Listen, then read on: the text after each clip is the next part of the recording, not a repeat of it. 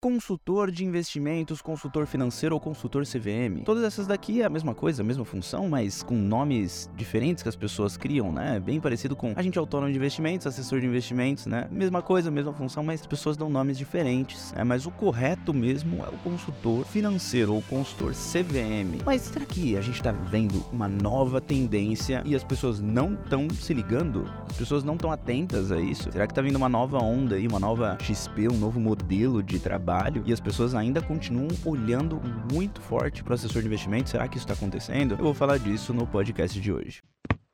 Bora tomar um café? Esse é por minha conta. Pode me chamar de Rick também, a gente é íntimo. Curso gratuito, curso pago, mentoria, só você ter um mínimo de curiosidade que eu vou te ajudar.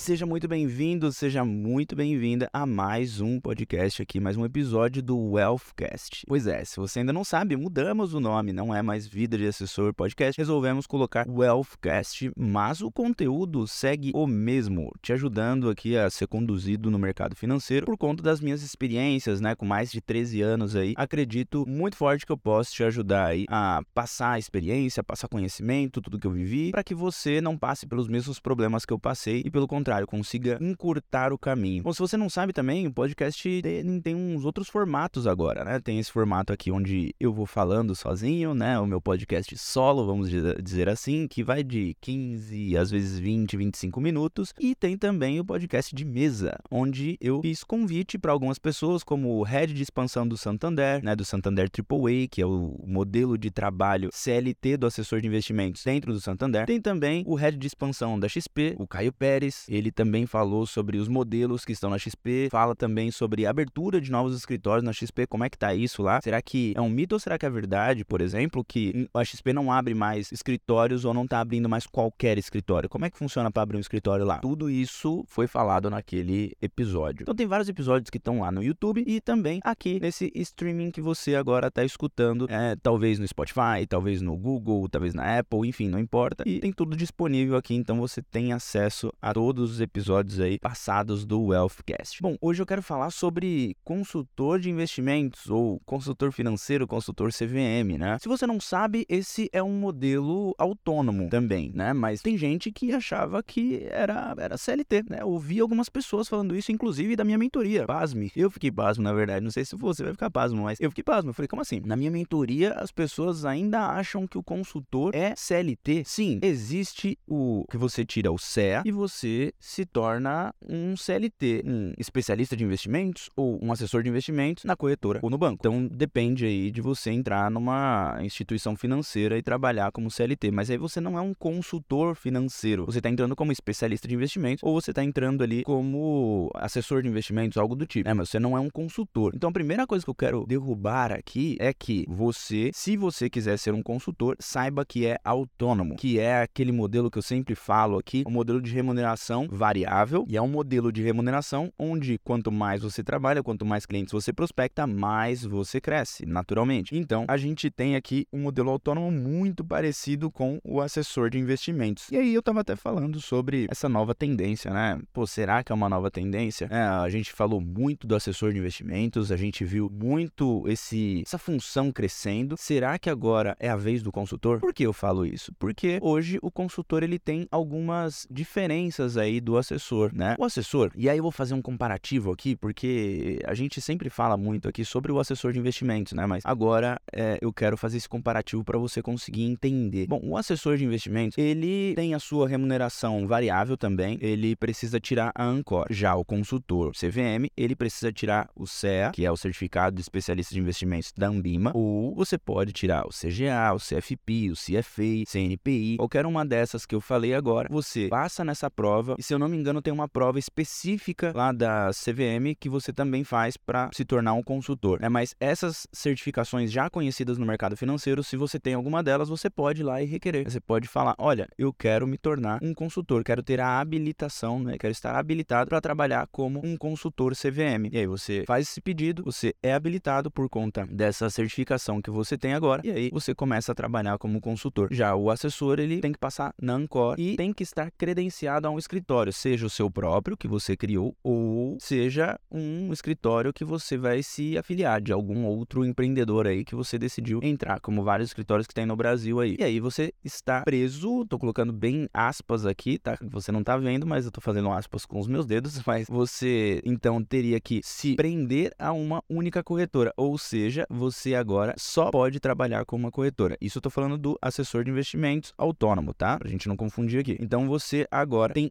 exclusividade com uma corretora. Você só pode vender ou falar sobre aquela bandeira. Óbvio, você pode falar de outras, mas você está vendendo produtos que estão na prateleira daquela corretora. Você atende clientes daquela corretora, o que se chama pré-posto. Você está credenciado a uma única corretora, pelo menos até o tempo em que eu gravo esse podcast aqui. Para um futuro, talvez a gente veja aí o assessor tendo uma abertura maior aí, tendo liberação para cair essa exclusividade. Mas eu não vou fazer tantas opiniões aqui, tantas opiniões aqui sobre isso. Se você quiser saber minha opinião, você pode entrar lá no meu Instagram, o Rick Silva, né? E você vai conseguir bater um papo comigo lá no, no direct, beleza? Agora, o consultor, ele já tem, ele não tem exclusividade com uma corretora, né? Ele tem exclusividade com seu cliente, basicamente, né? E aí tem o cliente ali, onde ele atende no Itaú, no Santander, no Bradesco, na Caixa, Banco do Brasil, XP, Guide, Genial, Orama, acho que você entendeu, né? Em qualquer lugar, né? O consultor, ele tem um contrato direto com o cliente, onde o cliente de fato é do consultor, né? É, no assessor, o cliente legalmente, né? Tô falando legalmente, porque comercialmente não é, mas legalmente o assessor tem um, um cliente que é da corretora, por isso ele é um pré-posto da corretora. Já o consultor, não, o cliente é dele, é um contrato assinado diretamente com o cliente. Então, essa daqui é uma vantagem que eu posso falar que é sobre equity, né? Quando a gente pensa em equity, a gente tem que pensar que é o valor da empresa. Qual que é o valor da empresa do assessor do assessor de investimentos? São os assessores de investimentos, basicamente, porque eles têm um acordo comercial com os seus clientes e naturalmente o cliente comercialmente é do assessor ou da assessora, porque ele vai poder sair e naturalmente por conversar, por ter ser próximo, ter proximidade com esses clientes, naturalmente ele tem esse cliente na mão dele, vamos dizer assim. Isso não é muito, não dá para levar muito em consideração como equity, sendo muito sincero aqui, né? Se você vai comprar uma empresa onde você fala, pô, eu dependo dos assessores ali. Legalmente, esse cliente é da corretora. Esse, comercialmente, é dos assessores. Já o do consultor, é, a gente olha aqui para uma questão de equity. Os clientes são do consultor, porque ele assinou um contrato com o cliente, né? Comercialmente e legalmente é do consultor. E aí o consultor atende em qualquer dessas casas, porque o, cli o cliente vai dar essa liberação para ele. Fala, olha, você pode atender aqui, é, no, me atender no Santander, me atender no Bradesco e na XP. A diferença é que hoje, enquanto ainda quando, enquanto eu gravo esse episódio, a gente não tem ainda a liberação dos bancos, onde o consultor consegue ter a visão dentro do Itaú, do Bradesco, do, da Caixa, do Banco do Brasil. A gente não tem essa visão. Se você for um consultor, se você quiser se tornar um consultor, não tem essa visão. Então, você tem visão aonde? Como um assessor. Que muito assessor, que eu também fiquei pasmo, muito assessor não sabe que o consultor tem essa visão. O consultor tem a mesma visão de um assessor de investimentos dentro da XP, do BTG e da Warren, pelo menos dessas daí. Tem algumas outras corretoras, mas das principais, essas três corretoras aqui dão essa visão pro assessor, pro consultor, assim como daria para um assessor. Então, se você for consultor, você vai ter a mesma visão que um assessor. Você vai entrar na plataforma e vai ver a mesma plataforma de um assessor. Então, hoje, o consultor, ele até prefere ter conta, ter a conta do cliente na XP, no BTG, na Guide, na Warren, né, em corretoras que dão essa visão para ele poder movimentar, porque senão ele vai ter a movimentação limitada, ele não vai conseguir ver a conta do cliente no Itaú e ele vai precisar ficar falando com o gerente, né, vai precisar ficar falando com é, um assessor de investimentos da conta dele lá no banco e isso causa uma estranheza, né? O cliente vai falar, pô, eu vou te pagar para você ficar me dando pitaco do que fazer, basicamente, né? Fica estranho. Agora, tem ficado mais famosa essa profissão porque a XP, o BTG e a Warren, principalmente, tem difundido isso para o consultor, tem feito uma facilidade, né? Abrindo essa porta para ele, falando: olha, você pode ver a conta do cliente aqui e mandar push igualzinho um assessor, igualzinho um assessor. Então ele consegue fazer isso com facilidade. E aí vem o modelo de cobrança, né? Pô, mas será que tem vantagem mesmo? Porque a gente tem dois modelos aqui, né? A gente tem o commission based e o fee based. Commission based é aquele modelo de comissão, né? Já diz o nome aqui, commission based, baseado em comissão. Ou seja, conforme você vai alocando o patrimônio do cliente, você vai recebendo uma comissão por isso. E é aqui, não tem como a gente esconder isso, tem que ser 100% transparente aqui, pô, você já sabe disso, né? A comissão acaba criando um conflito. Se você for 100% ético com seu seu cliente, legal. Mas isso, essa relação cliente profissional, depende dessa ética. Então é algo que precisa de muita confiança do cliente, né? Tá certo que o cliente não sabe muito sobre isso, então naturalmente ele não fica pensando muito sobre essa confiança. Mas falando é, de um modo correto aqui, de um modo duro, firme, o cliente precisa ter uma confiança muito grande no assessor, né? Mas ele não tem porque ele não tem esse conhecimento. E legal, vamos seguir adiante aqui. Aí a gente fica dependendo, então, o cliente ficaria dependendo então da ética do assessor. Hoje a maioria tem essa ética, mas alguma minoria ali pode queimar a profissão por não ser ético e acabar enfiando produtos que não faria sentido o cliente ter, simplesmente porque aquilo gera uma comissão e ele quer ter uma comissão de 0,90 ao ano ou 2% ao ano, enfim, isso bagunça bastante a conta do cliente ali, concorda? Agora, se o,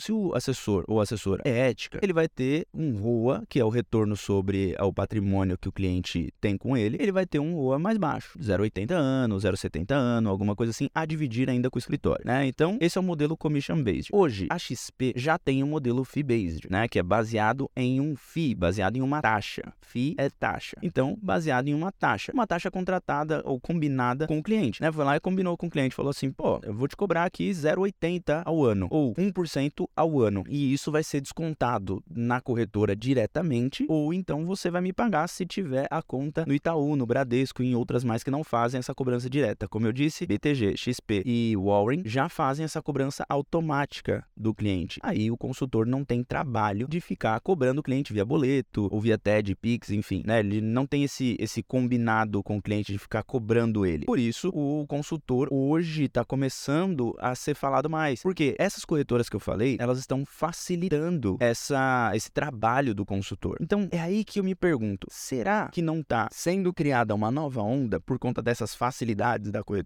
E aí, eu, eu quero que você se questione. E, pô, te, até te aconselho a me chamar lá no Instagram e a gente continuar o papo por lá, porque é um bate-papo muito interessante, fala a verdade. Né? Será que não está sendo criado um novo modelo aqui de trabalho e que tem muito mais flexibilidade, talvez? E talvez você pode me perguntar, tá, Rick, mas o consultor ele precisa de um escritório? Não, ele não precisa de um escritório, ele pode trabalhar sozinho, mas eu não aconselho. Trabalhando do tempo que eu trabalhei, cara, faz muito mais sentido você trabalhar em time, muito. Não faz nenhum sentido você não trabalhar em time. Por isso tem alguns escritórios que estão trabalhando em time, né? Tem alguns escritórios que estão fazendo basicamente o que o assessor fez lá atrás. E eu tô vendo esse movimento e tô começando a achar, cara, daqui a pouco surge uma nova, um novo modelo de trabalho, uma nova XP quase, né? Sendo muito sincero, será que não tá surgindo uma nova XP, né? Só de agora de consultores e crescendo? Isso é muito louco, com muito mais flexibilidade, porque tem muito mais corretoras para trabalhar em bancos. Além disso, o modelo de cobrança é mais alinhado com o cliente, então tem algumas vantagens interessantes aqui. A única coisa aqui que barra um pouco algumas pessoas que hoje são assessores, por exemplo, enfim, é a graduação. Pô, você precisa de uma graduação para ser o consultor, no assessor não. Mas fala sério, não é uma barreira tão grande, né? A gente tá falando de graduação aqui. Então, hoje, o consultor de investimentos também tem uma outra vantagem que eu vejo, é que você para se tornar consultor, você vai acabar podendo recomendar para o seu cliente. O assessor não pode. Na prática, eu sei que acontece e eu mesmo falo isso. Na prática, isso acontece. As duas funções são extremamente parecidas. Porém, o ecossistema do assessor hoje é muito melhor, infinitamente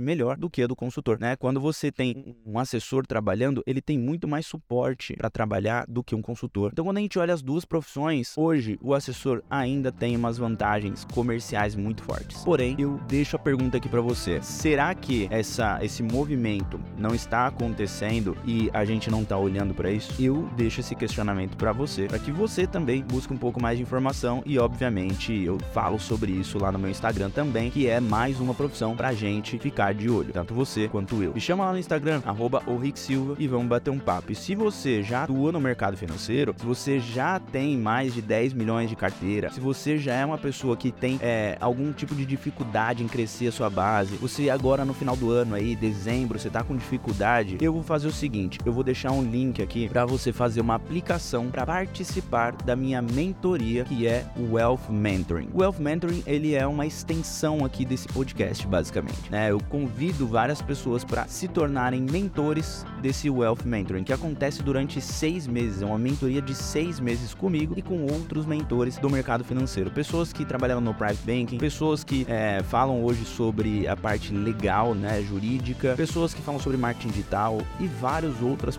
outros assuntos e skills que as pessoas têm que eu re, reúno e trago para é, Wealth Mentoring. Então eu te convido, se você tem mais de 10 milhões, se você tem, além de mais de 10 milhões, já tem um tempo no mercado de pelo menos seis meses, eu te convido a fazer a sua aplicação no Wealth Mentoring aqui no primeiro link da descrição. Bom, espero que você tenha entendido. Se você não entendeu qualquer coisa, faz o seguinte, me chama lá no Instagram, como eu falei, vamos estender o papo. Mas se questione, se questione, é importante. Quando a gente se questiona, a gente naturalmente começa a procurar respostas para as nossas perguntas e a gente encontra muitas respostas boas. Tamo junto, valeu e até um próximo podcast.